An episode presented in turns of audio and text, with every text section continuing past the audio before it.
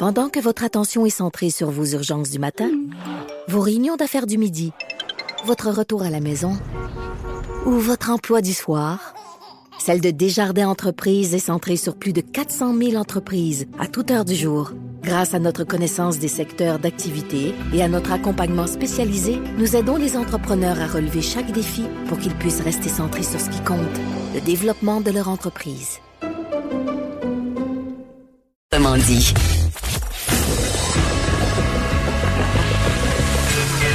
Franchement dit. Appelez ou textez au 187 Cube Radio. 1877 827 2346. Oui, on est de retour. C'est le dernier bloc de l'émission. Et puis, il y a toutes sortes de sujets, notamment le changement d'heure en fin de semaine, n'est-ce pas, Maude? Oui. Ben, veux-tu parler de ta chronique avant? Veux-tu qu'on finisse sur une bonne note avec le changement d'heure, avec une Ah, chanson? OK. Moi, ben oui, ma chronique ce matin, je, je suis étonné euh, de, de voir parce que tu sais, c'était quand même la, la semaine de relâche Ouais. pour ce qui est des euh, de la politique. Et, et et on a toutes sortes de sujets dans ce temps-là qui sont latents, qui traînent depuis longtemps. Puis je voulais moi depuis longtemps aborder le thème du Labrador. Et Hein? pas le chien. Non. Blague plate, là, mais. Tu sais, euh, que le, tu sais que le Labrador, c'est un territoire qui a comme été arraché au Québec en 1927 Mhm. à cause d'un jugement du Conseil privé de Londres. Qu'est-ce qui avait mené à ça? Ben, écoute, c'est c'est que il y a eu un jugement, puis on a décidé que c'est une partie du Labrador qui était réclamée par Terre-Neuve. Terre-Neuve réclamait la côte, mais finalement, le jugement lui a donné beaucoup plus que la côte, lui a donné l'espèce de gros morceau qu'on voit quand on regarde la carte du Québec. OK. Et le Québec n'a jamais accepté ce jugement-là. C'est ça qui est intéressant. Même si dans les faits, il y a des, des politiques, des cartes, tout ça qui ont comme confirmé la décision du Conseil privé. Mais il y a une frontière, Maude, qui a jamais été acceptée par le Québec et j'ai souvent testé la chose avec les premiers ministres et, ça m'a et j'ai toujours compris qu'ils avaient eu leur cahier de brefage pour euh, dire avoir la bonne réponse pour la continuité de l'État. Ça c'est toujours intéressant. Et euh, le- c'est la, la frontière sud. Quand tu vois sur une carte, ok, le Labrador là, qui est une ligne.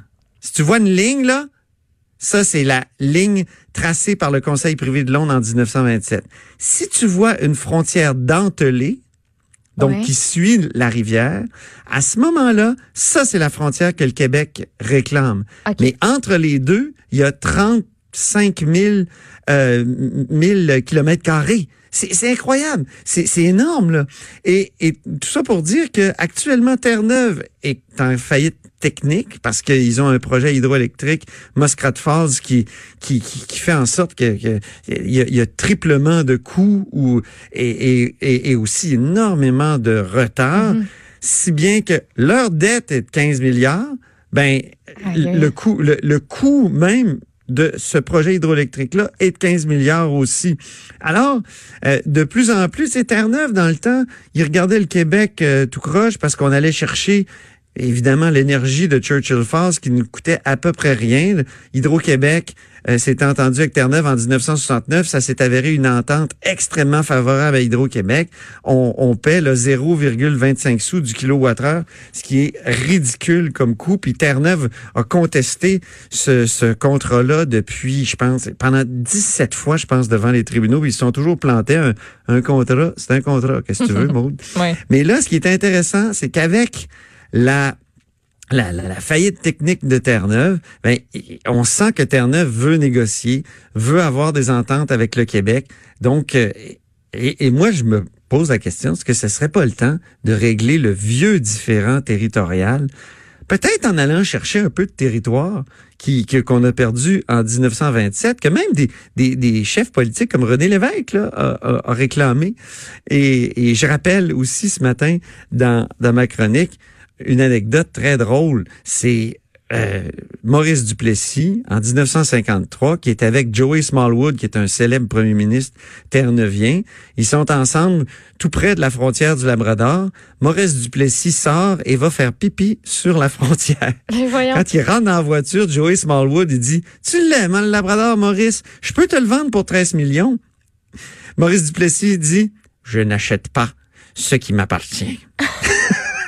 Et moi, je me dis qu'avec les, les problèmes contemporains de, de, de Terre-Neuve, ben, il y aurait peut-être moyen de régler un vieux différent puis d'aider le voisin tout en, tu sais, une espèce de deal, comme on dit, gagnant-gagnant. Alors, Win-win. c'est ce que je proposais ce matin. Ben, comme tu l'as si bien dit un jour, on a besoin de rêves en politique. Oui, c'est ça. C'est une sorte de Ça rêve. pourrait être un petit sur projet là, sur lequel on peut travailler sur le side. Voilà. Oui, Pas pire. exactement. On change d'heure aussi, hein? En fin de semaine? Ben oui, dans la nuit de samedi à dimanche. Euh, je suis très prête à avoir une heure de, de, de plus d'ensoleillement. Je ne suis pas prête de perdre une heure de ma fin de semaine, une heure euh, de sommeil. Euh, pour certains, ce sera une heure dans les bars hein, aussi qui va être perdue, bout, Ah diront oui, c'est certains. vrai. Et c'est l'occasion, cette fin de semaine-là, de ressortir un hit qui euh, est rendu euh, depuis, euh, depuis que c'est en ligne, le 24 octobre 2018. On est rendu à presque 94 000 vues. Il y en aura une de plus. On écoute Francis c'est? Sarlette. N'oubliez pas de changer l'heure. Tout est là pour ce week-end. Nous devons, nous devons changer. Et nous devons changer l'heure. J'aime beaucoup le petit Il trémolo. faut changer l'heure. C'est ce- excellent. Aïe, aïe, un aïe. hit. T'avais jamais entendu ça, Tu l'avais-tu déjà entendu? Ben non, mais je, je connais la, je connais la tune de Johnny Hallyday. C'est un, c'est un hit. N'oubliez pas de changer l'heure.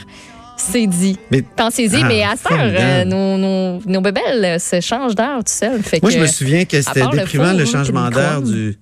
C'était déprimant ce changement d'heure-là quand je passais les journaux. Parce que moi, j'ai passé les journaux avec mes enfants pendant 10 ans, là, OK. euh, adultes. Là. Et, euh, et moi, je le faisais la semaine, les enfants le faisaient la fin de semaine. Puis ils gardaient tout l'argent. et euh, je trouvais ça un petit peu déprimant parce que c'est comme si on, on gagnait tu de la lumière le matin. Puis là, t'arrives au changement d'heure, boum, tu Ah, retombes dans l'obscurité. Non, ça, c'est ça, je te l'accorde. ressortais ma frontale. Ouais. Fallait que je ressorte ma frontale pour Ah. bien voir où je- j'allais poser les journaux. Écoute, il y a du positif, il y a du négatif dans tout.